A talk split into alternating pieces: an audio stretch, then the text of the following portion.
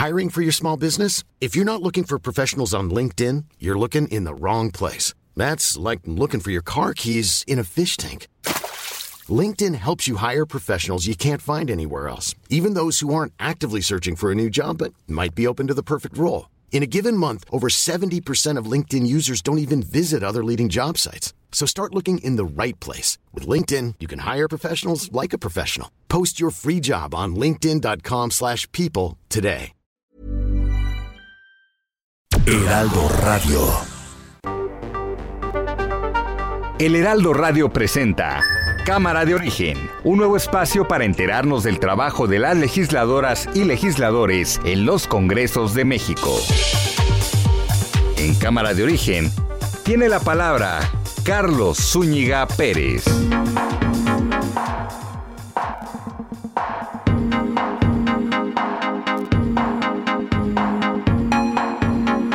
Buenas tardes, gracias por sintonizarnos. Cámara de Origen abre sesión en este día donde tenemos mucho que contarle de la discusión del presupuesto de egresos. Se está dando en partes, como lo adelantamos el día de ayer, toda vez que son casi 2.000 reservas las que inscribió el bloque opositor, pero pues como era esperarse se van bateando una a una. Aún así tienen que desahogarse y les llevará bastantitos días. Bueno, cuando menos de aquí a mañana. Vamos a escuchar cómo va la información a esta hora del día.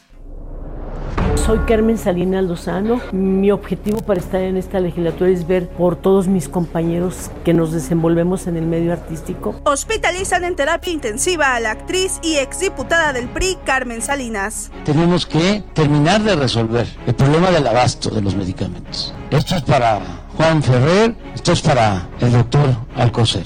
Yo no quiero escuchar de que faltan medicamentos. Y no quiero excusas de ningún tipo. No podemos dormir tranquilos, ¿sí? No hay medicamentos para atender enfermos. Voy a aprovechar para decir que le tengo toda la confianza, que se malinterpretó.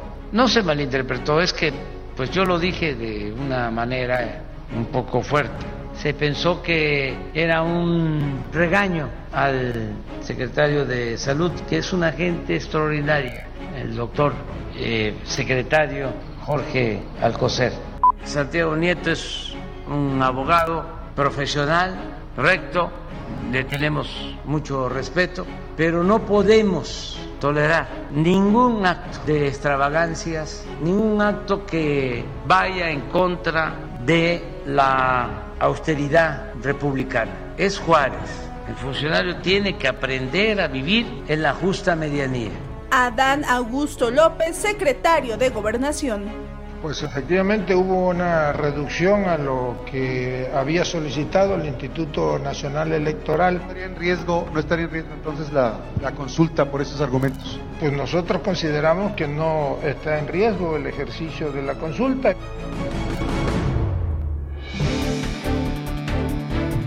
Llama la atención lo del presidente en torno a el señor eh, titular de la Unidad de Inteligencia Financiera, ex titular Santiago Nieto, porque pues más que un eh, ámbito profesional, lo que está tomando en cuenta es una percepción de lo que, según él, es fue una boda ostentosa, que hubo derroche y por eso lo destituye. Cuando quizá pesan otros argumentos más para haber destituido a otros funcionarios, no sé. Poca capacidad. Ah, pero eso sí, según esto, muy, muy honrados, muy humildes. Qué cosa.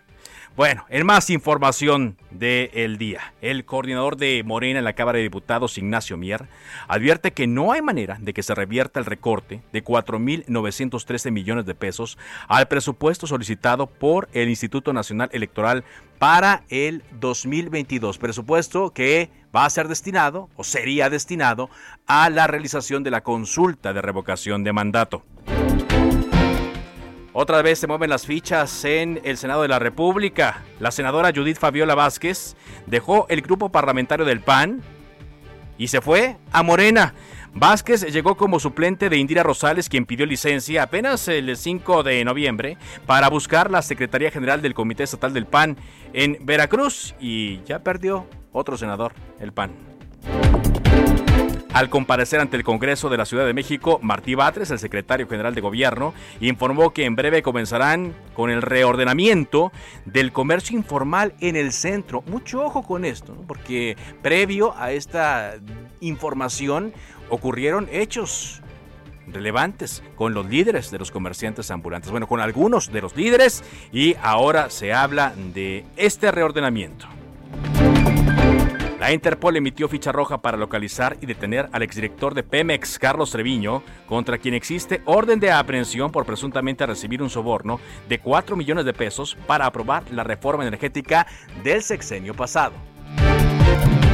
La Profeco concilió con Aeroméxico reclamos a consumidores para que se les permitiera viajar con equipaje de mano sin cargo extra, aún con la tarifa más baja. Sin embargo, esto no se logró con Viva Aerobús ni con Volaris, por lo cual la Profeco colocó sellos de suspensión de actividades en los aeropuertos, en los mostradores de estas aerolíneas de los aeropuertos de San Luis Potosí y de Puerto Vallarta. Vámonos contigo, Elia Castillo. Desde ayer nos eh, adelantabas, iban a ser jornadas largas en la Cámara de Diputados por las reservas que se están discutiendo en torno al presupuesto de egresos de la Federación. Te escuchamos y, y dinos nada más para que le quede claro a nuestro auditorio, ¿cuántas reservas son, Elia?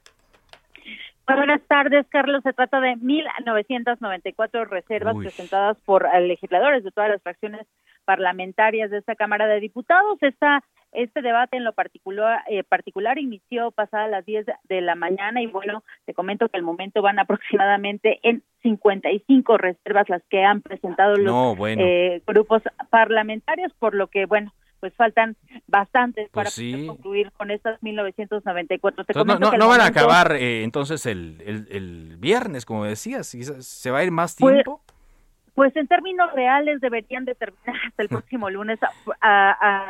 en promedio, estas 1.994 reservas pues eh, requerirían de cuatro o cinco días para su discusión de manera interrumpida, sin embargo va a haber recesos y los diputados esperan que se apruebe por lo menos la madrugada del próximo sábado. Sin duda, eh, aunque al momento no han bajado ninguna de estas reservas, se prevé que en el transcurso de las horas, pues algunos diputados empaqueten estas reservas o simplemente omitan su discusión en el eh, en la tribuna y únicamente se eh, registren en el diario de los debates. Estamos pendientes de lo que ocurre en los próximos en las próximas horas. Sin embargo, el momento no se ha aprobado ni una sola y las fracciones parlamentarias de oposición como de Morena y aliados pues han dedicado a denunciar. Bueno, pues son muchas reservas, como tú lo mencionas, casi dos mil reservas que se están, eh, que fueron inscritas, ¿no? Para debatirse, van lentos, como tú lo mencionan, pero pues, eh, como lo decíamos aquí, básicamente no vemos que le vayan a cambiar mucho, mucho a eh, este dictamen eso sí, le van a dedicar mucho, mucho tiempo. Pues gracias, muchas gracias, Elia, y de CNC rezamos contigo. Y pues ánimo, no queda de otra. claro que sí, Carlos. Gracias, muchas gracias. Sí, el tema es que pues eh, se va a llevar mucho tiempo a los diputados y quizá eh, no se va a cumplir la idea que tenía el coordinador de Morena en la Cámara de Diputados, Ignacio Mier, quien decía que quizá para mañana ya. O sea, él quería llegar al lunes 15 de noviembre sin pendientes, pero a cómo van las cosas, ya todo lo que inscribió eh, la oposición, pues se van a llevar tiempo. ¿Qué es lo que quiere la oposición? Ya lo hemos platicado aquí, bueno, que se destinen recursos a eh, dinero de que se, destinen recursos a revivir las eh, estancias infantiles, a apoyar un programa emergente de empleo, que no se le quiten recursos al Instituto Nacional Electoral para que pueda llevar a cabo los ejercicios de consulta del próximo año y que pues se puedan revivir también las estancias infantiles, cosa que se antoja difícil por lo que nos han dicho aquí los integrantes del Movimiento de Regeneración Nacional con quien hemos estado platicando. Así es que pues eh, vamos a, tener comunicación un poco más adelante con diputados para que nos digan qué se espera en las siguientes horas y sobre todo pues eh, a no haber cabida hacia las eh, propuestas de la oposición se van a quedar con las ganas de cambiar. Eh, hoy ha habido también mucha actividad de los diputados en redes sociales. Eh, por ahí temprano el coordinador de los diputados del PRI, Rubén Moreira, subió una foto a su cuenta de Twitter donde decía, no inicia la sesión en diputados, ya estaban eh, apurando porque les interesaba que estas eh, reservas se fueran dando y pues eh, dice Rubén Moreira que en la oposición las bancadas del bloque opositor están listas para debatir y dar la batalla por la restitución de los recursos a municipios, a estancias infantiles, a niños con cáncer, entre otros conceptos. Durante jueves, viernes incluso adelanta. Si es necesario, sábado y domingo vamos a discutir. El proyecto de egresos, como nos decía Elia, fue aprobado anoche en lo general. Fueron 274 votos a favor, 219 en contra y tres abstenciones, sin considerar ninguna de las propuestas del de presupuesto alternativo presentado por legisladores de la coalición Va por México de PAN, PRI y PRD. El presupuesto 2022 prevé un gasto neto total de 7 billones 88 mil millones de pesos y recortes por 8 mil 38 millones a poderes y órganos autónomos, principalmente el INE con una reducción de 4 mil 913 millones de pesos, le decía, y al Poder Judicial con una disminución de 3 mil millones de pesos. Los grupos parlamentarios presentaron, sin embargo, un total de 1.994 propuestas de modificación al dictamen para su discusión y pues esto tiene que estar listo para el día 15. ¿Terminarán? Es muy seguro que sí. ¿Cómo le van a hacer? Pues desechando todas y cada una de las em, eh, pues eh, eh, reservas que presentó la oposición. Nos van a dejar hablar, eso sí, y ahí se perderá un poco de tiempo, nos van a estar dejando hablar, pero a la hora de la votación económica no habrá lugar. Hoy muchas de las portadas, y la portada, por cierto, muy buena de El Heraldo de México, trae a los alcaldes de la oposición que ayer se apersonaron en busca de presupuesto y eh, advirtieron que por la falta de recursos, cuando menos 50% de los municipios del país están al borde de la quiebra operacional. Esto para atender los servicios básicos. Ayer nos decía aquí Rubén Moreira, los servicios básicos como eh, el drenaje, el alumbrado, la seguridad y pidieron una ampliación de 13 mil millones de pesos en el presupuesto de ingresos de la Federación 2022. Más adelante tendremos eh, más detalles de esta petición que hicieron, pero que también, sin duda, será bateada. No hay manera, no hay eh, forma de que eh, pueda eh, hacerse algún cambio al presupuesto. Bueno, vamos a más información. Está Misael Zavala desde el Senado. Hay también información importante que se dio del Senado. Hoy aparecieron algunos senadores que andaban ya en la COP 26. se habló del tema de salud. Ricardo Monreal habló de la nueva fecha de revocación de mandato. ¿Qué nos tiene Misael? Misael Zavala. Efectivamente, pues hoy el Pleno del Senado de la República avaló un punto de acuerdo para exigir a la Secretaría de Salud y otras dependencias del ramo que garanticen el abasto de medicamentos y vacunas en todo el país. Incluso también avalaron que se informe puntualmente en qué hospitales no tienen medicamentos para los pacientes. Esto es en respuesta a las declaraciones que dio ayer el presidente Andrés Manuel López Obrador sobre eh, pues este desabasto de medicamentos que ya reconoció y bueno, partidos de oposición ahora en el Senado como el PRI y el PAN aplaudieron este llamado de atención que hizo el presidente contra el sector salud por este desabasto de fármacos. Incluso la senadora panista Xochil Gálvez pidió la renuncia del subsecretario de Prevención y Promoción de la Salud, Hugo López Gatel, por ser el responsable, supuestamente la panista, del abasto de medicamentos y dijo que este desabasto de fármacos tiene solo una explicación y se llama ineptitud, así lo dijo la panista. El senador del Grupo Plural, Germán Martínez, pidió que haya consecuencias jurídicas y penales contra los responsables de las muertes por la falta de estos medicamentos y también reconoció que fueron los servidores públicos de Hacienda que no pudieron realizar compras de medicamentos como antes lo hacía el Instituto Mexicano del Seguro, del Seguro Social, institución que pues capitaneaba las compras de insumos y era reconocida por la Organización para la Cooperación y el Desarrollo Económicos por realizar esta labor. Duro debate se dio en el Pleno del Senado de la República por esta situación de los fármacos, eh, Carlos. Y bueno, también eh, te comento que el senador Ricardo Monreal, presidente de la Junta de Coordinación Política,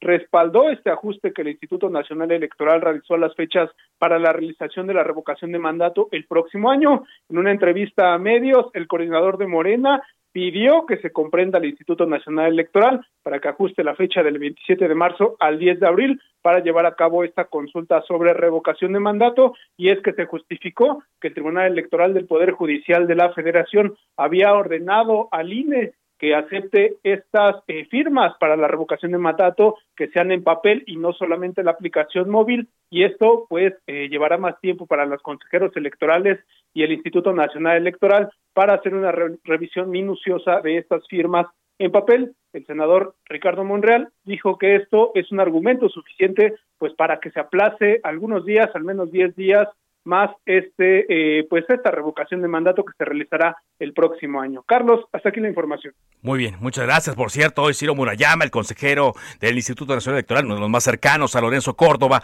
ha dicho que el recorte de 4.913 millones de pesos al instituto que va a realizar Morena y sus aliados en la Cámara de Diputados es un boicot contra el ejercicio de la revocación de mandato. También ya anunció que van a ir ante la Suprema Corte de Justicia de la Nación a presentar una controversia porque pues hay un principio, el cual se respetaba hasta hace poco, que al ser un órgano autónomo y así se estipulaba, pues el INE pasaba su presupuesto y tal cual se debería aprobar con las justificaciones adecuadas.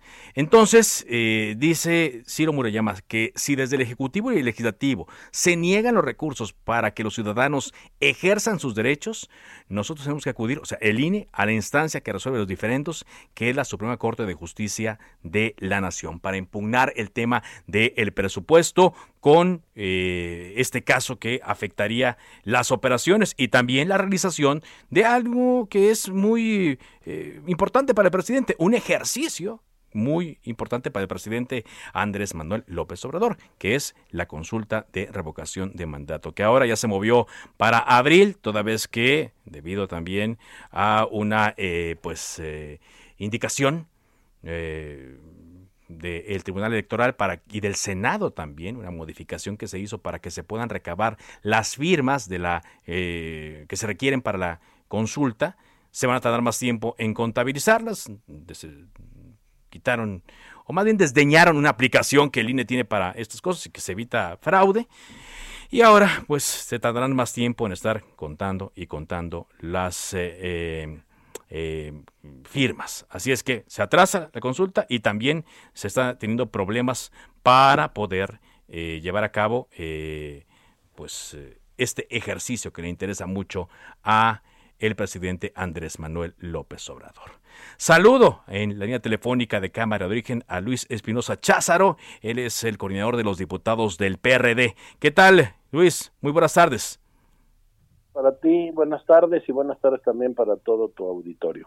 Hemos estado viendo las redes sociales y las declaraciones, eh, vimos también eh, estos cartelones que colocaron diputados de la Alianza Va por México, donde piden quimios para niñas y niños, que regresen las estancias infantiles. Dice Luis Espinosa que pues se está buscando garantizar las medicinas para los niños y que seguirán dando la batalla, pero parece que a pesar de que dan la batalla, Luis, eh, los otros no dan su brazo a torcer. Pues eh, siguen la, la línea del presidente, un presupuesto más de necedades que de necesidades, ¿no? Tienen recursos para el béisbol y no hay quimioterapias. Vamos a seguir dando la batalla, Carlos, porque la gente sí se está dando cuenta de que el presupuesto debe modificarse para resolver sus necesidades más básicas. Yo no escucho a la gente en la calle, en un café, preguntándose cómo irá el tren Maya en su construcción pero sí oigo a mucha gente diciendo necesitamos más recursos en nuestro municipio para infraestructura. Eso, recursos para infraestructura. Ahora, ayer fueron incluso alcaldes para pedir recursos para lo más básico, pero se ve que tampoco eh, esto ejerce alguna presión, Luis. Pues desgraciadamente hay oídos sordos. Eh, desgraciadamente no cumplen los diputados de Morena con una obligación constitucional. El presupuesto llega a la Cámara de Diputados justamente para revisarse y modificarse no es algún trámite, no es una ventanilla. El constituyente tenía claro que un solo hombre no, no puede construir el presupuesto de toda una nación. Y hoy estamos ante un presupuesto centralista, ¿no? Que de, de visión de un solo hombre. Queremos un presupuesto para todos, no para uno. Un presupuesto para todos, no para uno. Ahora, son muchas las reservas, eh, Luis, 1994 que se están ya discutiendo desde ya, se van a discutir hoy y si es eh, preciso así el fin de semana. Pero pareciera que se va a cumplir el trámite nada más, o sea, de que las que inscribieron, que suban los diputados a, exponerlas, pero a la hora de la votación, no, no, no, no sé qué van a hacer o cómo le van a hacer. Yo me imagino que por ellos, los eh, diputados de Morena y sus aliados, pues se evitarían el trámite, pero la instrucción que traen es no, no a ningún cambio. Pues sí, lo han dicho en la tribuna, eh, me parece un exceso antidemocrático, les vamos a votar todo en contra, lo han dicho un par de, diputados, la política y la Cámara de Diputados es un espacio de diálogo y de convencimiento.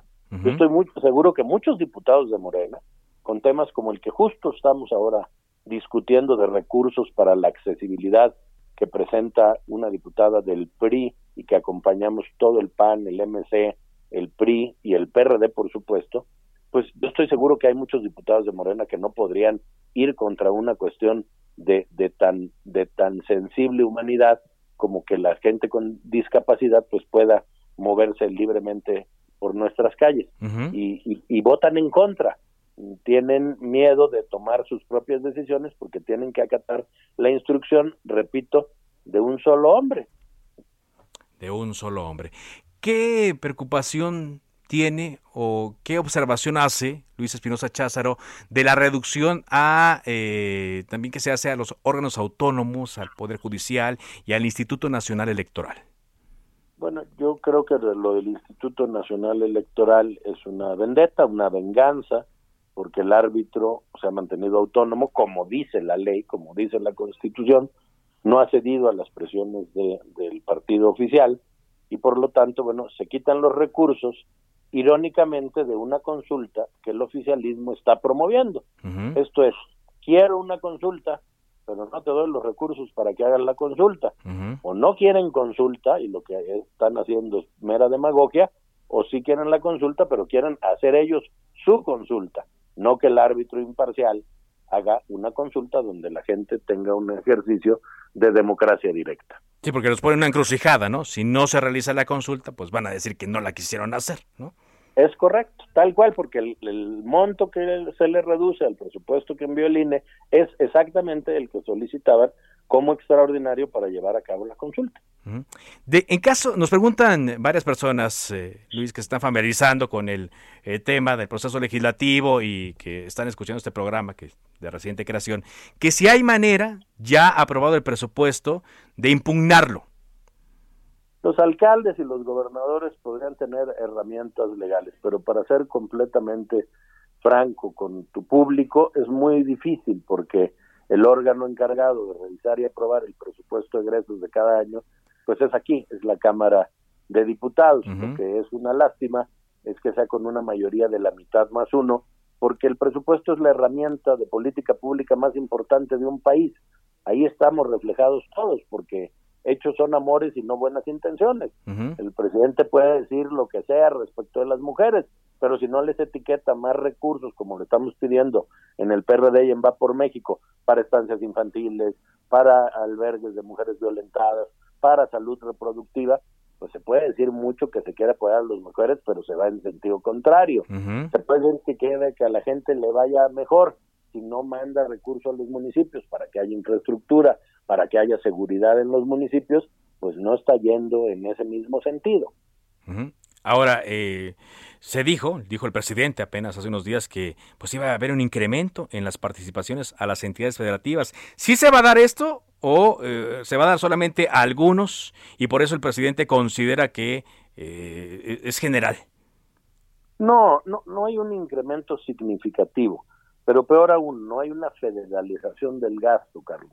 Es muy distinto decir a tal estado le llegará más recursos, porque en sus programas sociales, que yo controlo, por cierto, desde la federación eh, incrementé estos estos recursos. El presidente quiere manejar el presupuesto desde desde su escritorio y no ve que la que la primera instancia de gobierno, la proximidad de un gobierno es la alcaldía, ¿no? En todo el mundo, la alcaldía arregla la, la, luminaria, la alcaldía pavimenta, la alcaldía bachea, y si no hay recursos, pues ahí estamos viendo cómo se deteriora nuestro país por tener el control, por mantener el control de manera férrea en un centralismo que no ayuda a que las cosas funcionen de mejor manera. Fíjate tú, en el presupuesto alterno que presentamos, Carlos, no, no redujimos el monto a los programas sociales. O sea, para que eso no fuera un pretexto, los dejamos pues intocados. Pero dijimos que haya reglas de operación para que sean programas universales y no programas clientelares. Eso pues tampoco lo aceptan los del oficialismo. Muchas gracias, Luis, porque me cae la guillotina. Muchas gracias por esta entrevista. Gracias a ti. Hasta luego. Se decreta un receso. Vamos a un corte, pero volvemos a Cámara de Origen con Carlos Zúñiga Pérez. Heraldo Radio. La HCL se comparte, se ve y ahora también se escucha.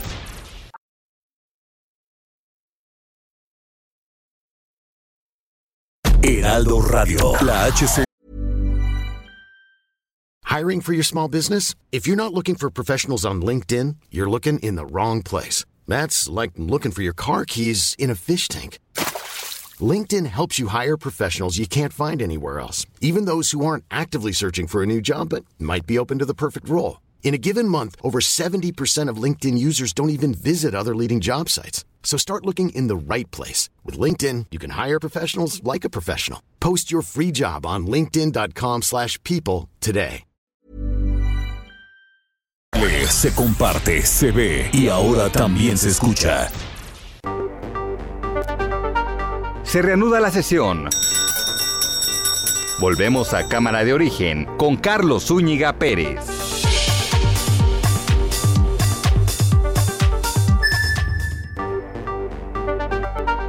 Contacte a Carlos Zúñiga Pérez en Twitter, Facebook e Instagram como arroba carloszup.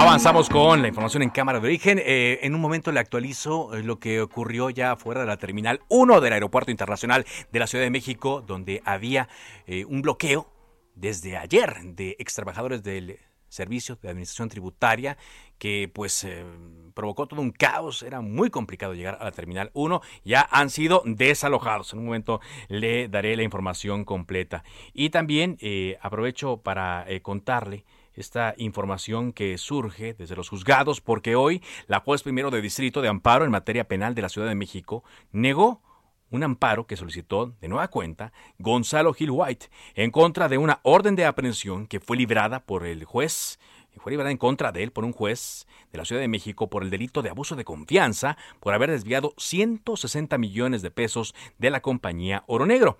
Esta es una de cuatro órdenes de captura que están en contra del hijo del exsecretario de Hacienda, Francisco Gil Díaz, la cual fue liberada por el delito de abuso de confianza en agravio de sus acreedores por más de 160 millones de pesos. Los hechos se centran en que Gonzalo Gil White y Miguel Ángel Villegas Vargas, directivos de Oro Negro, en septiembre de 2018, cuando la empresa se encontraba en concurso mercantil, solicitaron dinero, 250 millones de pesos, para supuestamente pagar el IVA, pero una vez recibidos estos recursos, por instrucciones de Gonzalo Gil White, solamente se pagaron a la autoridad 90 millones y los otros restantes 160 fueron dispuestos indebidamente por los directivos de la empresa petrolera en perjuicio de sus acreedores y del concurso mercantil. Por eso se giró esta orden de aprehensión. Hay una ficha roja de Interpol para que Gonzalo Gil White y Miguel Ángel Villegas sean buscados en aeropuertos y fronteras en más de 190 países. Esa es la novedad que se da en torno a este caso. Bueno, y regresamos a la Cámara de Diputados. Estamos diciendo aquí en Cámara de Origen que va para largo, va para largo la discusión y pues ahora Ignacio Mier, el coordinador de los diputados de Morena, está diciendo que pues van a eh, revisar o le están pidiendo al INE que revisen sus fideicomisos y otras fuentes de recursos, que bueno, son recursos públicos a final de cuentas, porque dice, no hay pretexto, son ricos. El INE es el ente de nuestro país, el ente de Estado mexicano que más recursos tiene. Y pues sí hay que decirlo, porque en las últimas reformas electorales, pues le cargaron al INE cosas que no debería estar haciéndose. ¿Qué tiene que hacer un instituto supervisando los anuncios de los canales y estarlos pautando? Es la agencia de publicidad más grande que hay en este país, el INE. Y todo a raíz de las quejas de 2006, cuando eh, se habló de que no se debería contratar eh, publicidad. Y este es uno de los tantos casos, una de las muchas chambas que le han ido cargando al arbolito y pues por lo mismo requiere recursos. Pero hay otros temas también que son importantes. Está con nosotros Salomón Chertorivsky, diputado del Partido Movimiento Ciudadano. ¿Qué tal, Salomón? ¿Cómo te va? Hola, Carlos. Te saludo con enorme gusto a ti y a tu auditorio, como siempre. Igualmente, Salomón. ¿Cómo están viendo desde el grupo parlamentario de Movimiento Ciudadano la discusión del presupuesto y lo que están aprobando los diputados. Vaya, más bien rechazando las reservas. Sí, mira, Carlos, ha, sido una jornada eh, que inició desde la discusión en la Comisión de Presupuesto, pues marcada por las violaciones al proceso parlamentario. Este, y eso no es menor porque porque describe de alguna manera lo autocráticos que son en este gobierno, vaya, no hay ni siquiera la posibilidad de discutir, no decía Angela Merkel, hay que escucharnos para encontrar soluciones. Bueno, pues esa posibilidad de escucharnos es algo que ha estado absolutamente ausente, no solo en estos últimos días, eh, ha estado ausente en, desde que inició el periodo de sesiones. Eh, vaya, recibimos un presupuesto, podríamos hablar y discutir de ese presupuesto. Es un presupuesto que crece en materia de, gasto, que crece su tamaño, es el presupuesto más grande que ha tenido cualquier presidente en las últimas décadas. Podríamos hablar que eso es bueno en términos eh, anticíclicos este, en la época que estamos viviendo. Podríamos hablar de los detalles, pero la verdad es que estamos en un proceso en donde meternos esos detalles, pues lo que ha significado es pura negativa, un, ahora sí que, que, que aplastarnos, ¿no? Este, aplastarnos con su votación. Este, yo te diría, hay temas que preocupan y, y, déjame. ¿Como cuáles? ¿Cuáles eh, son? platicar al auditorio. A ver, este, se ha hablado mucho del tema de salud y que hay un incremento importante en el tema de salud. Sí. De ello, déjame decir solo tres cosas, Carlos. Lo primero, eh, en efecto, hay un incremento con respecto al año pasado, pero apenas alcanzamos el presupuesto que se tenía en salud en el año 2012.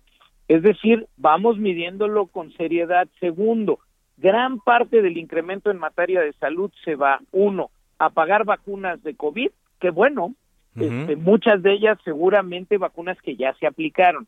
Segundo, se va al IMSS y al ISTE para pagar adeudos que se generaron a raíz de COVID. Qué bueno que se liquiden estos adeudos y qué bueno este que, que se está gestionando, pero no hay más recursos para atender los problemas que tenemos hoy en el sector salud y el rezago que se acumuló en estos 20 meses. Tercero y último en el tema de salud, se extrajeron ya todos los recursos del, del que era el Fondo de Protección para Gasto Catastrófico, ese que tenía el Seguro Popular que financiaba las enfermedades más costosas.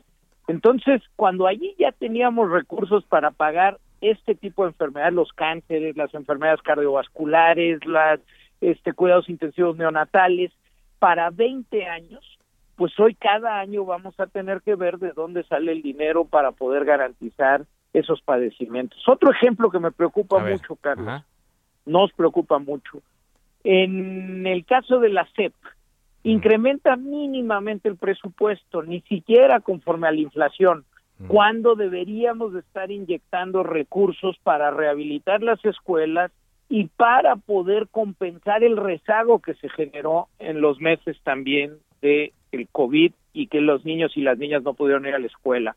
Otros ejemplos en el tema medioambiental, eh, por ejemplo, la Comisión Nacional de Áreas Naturales Protegidas no va a tener recursos, Carlos, ni siquiera para pagar la gasolina de las camionetas para ir a verificar que no se talen este, nuestras áreas naturales protegidas y me podría seguir en muchos espacios en donde claramente el poder siquiera dialogar para encontrar justos medios pues tendría que ser aceptado. Tú acababas antes de iniciar la entrevista de comentar el tema del Instituto Nacional Electoral, ahora con este chistorete de, de, de los fideicomisos, caray, tendríamos que estar con toda seriedad hablando de que si el Ejecutivo quiere un ejercicio de revocación de mandato, pues le tenemos que dotar a la autoridad electoral las herramientas y capacidades para que lo pueda hacer como se debe, como lo necesitamos, con la transparencia, claridad y efectividad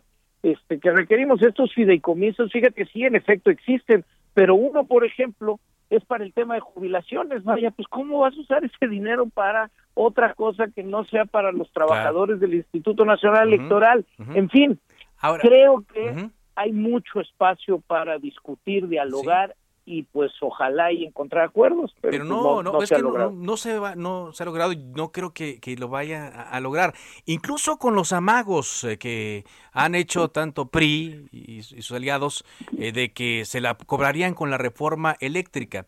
Y aquí es donde yo te preguntaría, Salomón, tú como integrante del Partido Movimiento Ciudadano, digo, so- es un grupo parlamentario que cuyos votos van a contar mucho para las reformas constitucionales. ¿Cuál es su parecer? Porque, pues, honestamente han sido desdeñados. ¿eh? El bloque opositor y Movimiento Ciudadano han sido desdeñados por Morena y sus aliados. ¿Se va a quedar así nada más? Sí, en efecto, eh, empiezo con, con lo último que decías. Hemos sido absolutamente marginados y es una es una cosa muy compleja que debemos de platicar más porque en una democracia liberal las minorías tienen derechos y tienen derechos para la equidad parlamentaria y para representar a quienes votaron por nosotros. Y, y eso está siendo marginado completamente. O sea, hay una mayoría aplastante que no está ejerciendo su facultad de mayoría, sino que está ejerciendo una facultad de, de- de autócrata. ¿no? este, entonces sí es un problema tremendo. A ver, Movimiento Ciudadano con toda claridad, con toda puntualidad, no va a acompañar la reforma eléctrica, es una monstruosidad. Este es sería si eso, a ver, no no va a suceder. Este, pero pero sería un retroceso para nuestra economía, para nuestro bienestar, para nuestro medio ambiente de décadas. No podemos ni siquiera iniciar el planteamiento como si existiera un justo medio al que pudiéramos llegar. Esa no puede pasar y, y creo que sí tenemos una, una mayoría para no permitir reformas constitucionales. Ya las otras dos, por la, la reforma electoral y la reforma este, para la Guardia Nacional, pues hasta que no las veamos, este eh, Carlos, pues, pues no podríamos hablar, pero en los términos que por lo menos se han comentado que vendrían, Movimiento Ciudadano no, no puede acompañar ninguna de esas reformas. Ninguna de esas reformas. Ahora, veo que ni siquiera ese amago tiene algún efecto, eh, Salomón. Eh, y digamos que, mm, pues más adelante, a la hora de que se vean las consecuencias, porque no son inmediatas, en municipios, en institutos, etcétera, en teoría debería haber una reacción, ¿no? En teoría, a la hora de ir a las urnas, la gente pensaría en votar de una manera distinta, pero no es así. ¿No? Tú dices, es todo un fenómeno, ¿no? Y hay mucho que, que platicar. Vienen ya elecciones en seis eh, gubernaturas el próximo año. Morena, cuando menos, aventaja en cinco. ¿Ante qué fenómeno estamos? Pues sí, ahí, ahí hay una condescendencia que se tiene todavía con la figura del Ejecutivo.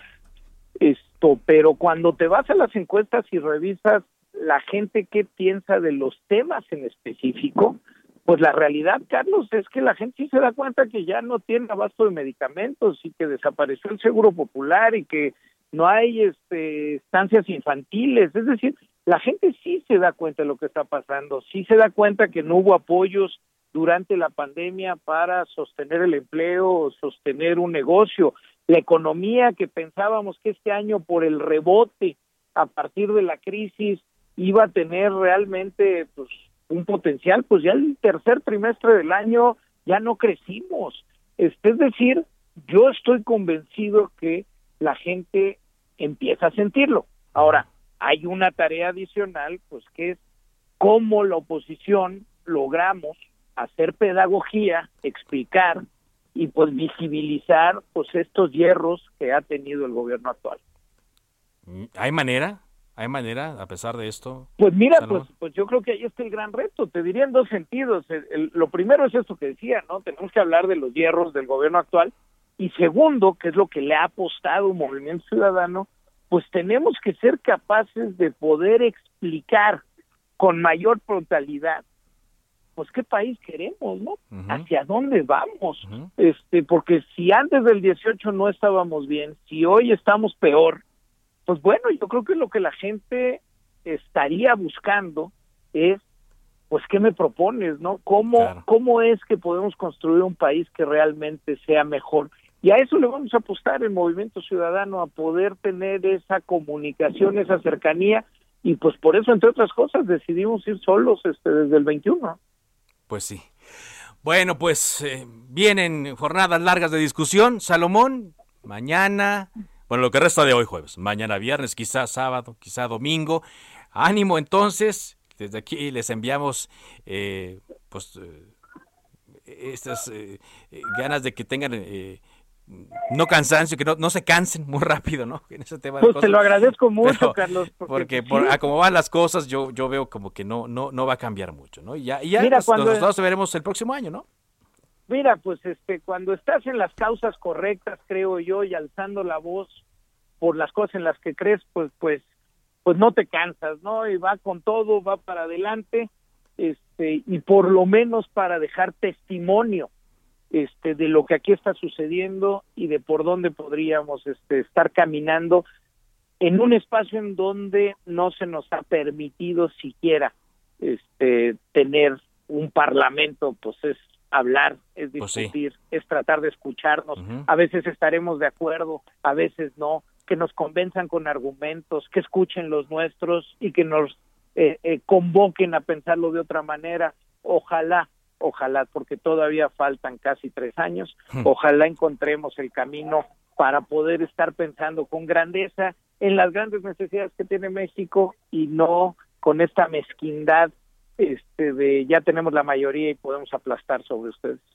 Muchas gracias, Salomón. Muchas gracias, Carlos, a la orden siempre. Salomón Chertorivsky, diputado federal del Partido Movimiento Ciudadano. Bueno, vamos a avanzar en cámara de origen. Faltan 15 para las 5, tiempo del centro de México. Mario Miranda, estás en el Aeropuerto Internacional de la Ciudad de México. ¿Cómo están las cosas en la Terminal 1? Te escuchamos. ¿Qué tal, Carlos? Buenas tardes. Pues nos encontramos aquí en la Terminal 1 del Aeropuerto Capitalino, donde hace unos momentos se encuentra realizando una manifestación por parte de ex trabajadores de las aduanas del Aeropuerto Capitalino.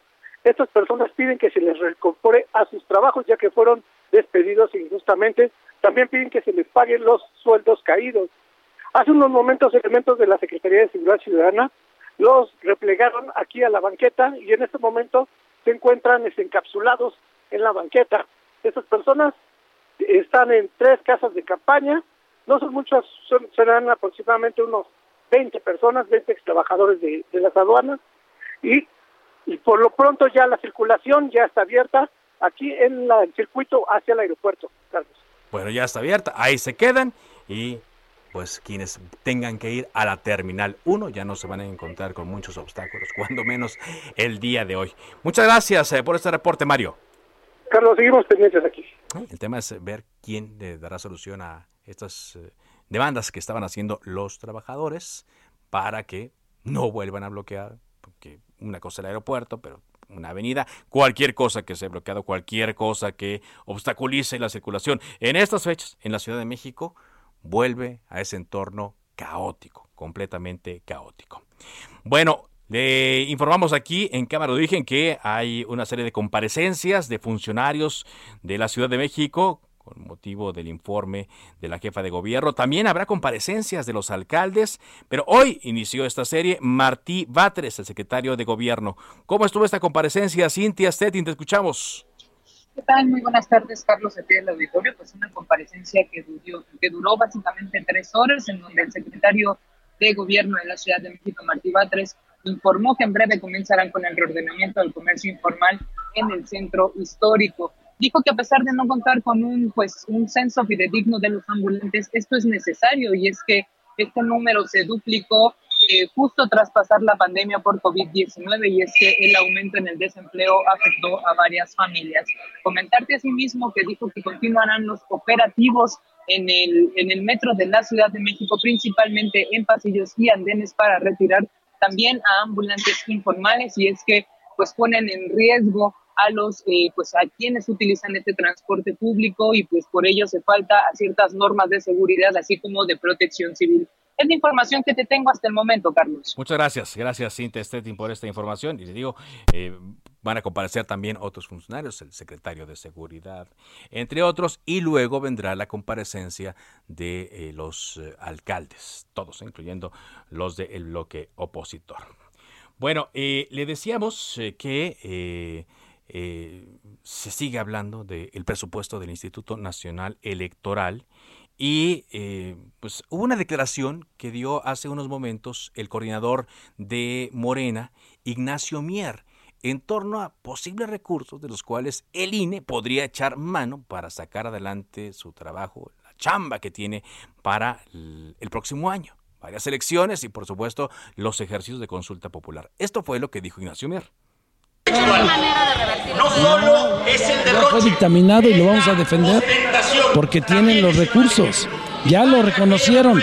Hoy reconocieron que tenían fideicomisos que los mexicanos no sabían. Pues ahora que se pongan a revisar y van a ver que sí encuentran. Son ricos. No hay pretexto, son ricos. El INE es el ente de, la, de nuestro país, el ente del Estado mexicano que más recursos tiene. Sobre esto, sobre esto hace una aclaración el INE. Elia Castillo, te escuchamos. Muy buenas tardes, Carlos. Pues sí, efectivamente, el Instituto Nacional Electoral respondió a estos señalamientos. También lo dijo por la mañana el titular de la Secretaría de Gobernación, el secretario Adán Augusto López. Eh, él dijo que el Instituto Nacional Electoral cuenta con eh, fideicomisos de los que puede echar mano eh, para realizar la eventual revocación de mandato. Te comento que a través de su eh, cuenta institucional de Twitter, el Instituto Nacional Electoral aclaró que el primero, al primero de noviembre los tres fideicomisos con los que cuenta tienen un saldo de 1.353 millones de pesos y no pueden utilizarse para otros fines más que para los que fueron creados como en este caso sería la consulta de revocación de mandato, es decir, no se pueden utilizar para realizar la consulta de revocación de mandato. El eh, órgano eh, autónomo pues detalló cuáles son estos tres eh, fideicomisos. Se trata de pasivo laboral, infraestructura inmobiliaria y mejoramiento de módulos de atención.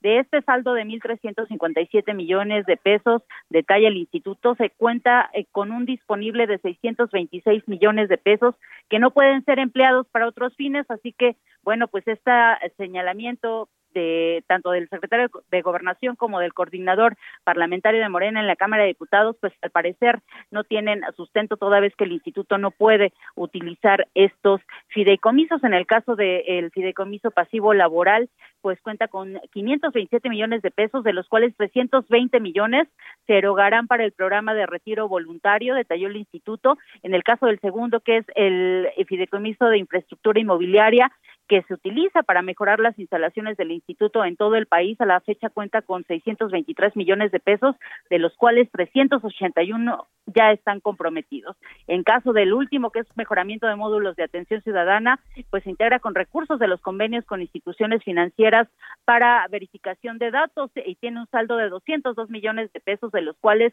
25 millones están comprometidos para mejorar los espacios en donde la ciudadanía pues acude a tramitar su credencial de elector. Así respondió ya el Instituto Nacional Electoral a estos señalamientos del gobierno federal y también de, Morena respecto a que se puede echar mano de ellos para realizar la consulta de revocación de mandato, Carlos.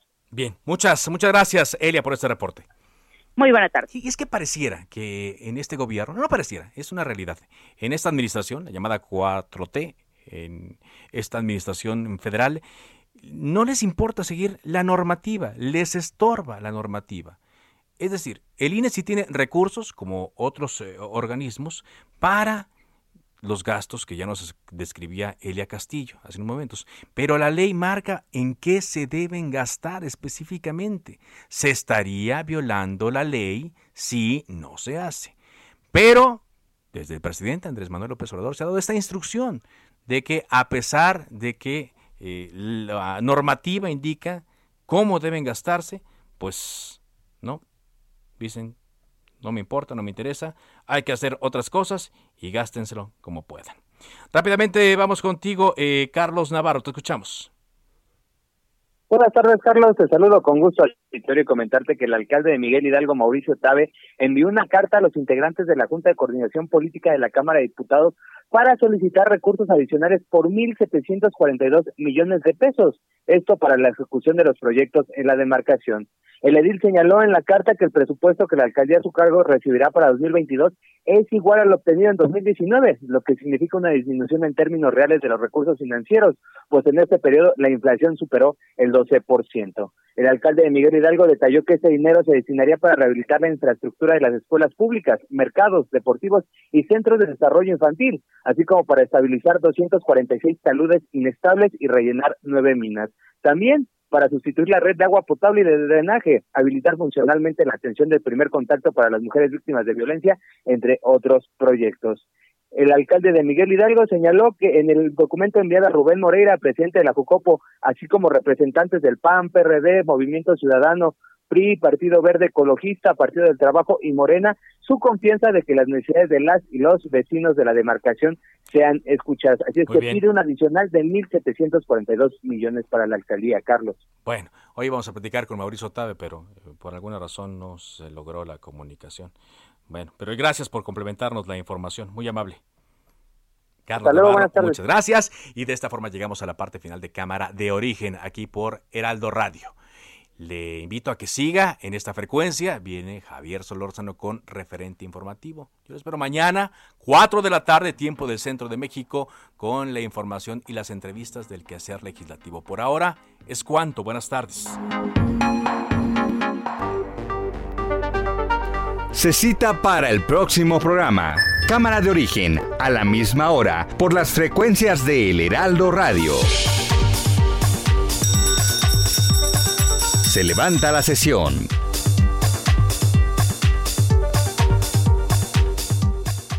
Heraldo Radio. La HCL se comparte, se ve y ahora también se escucha.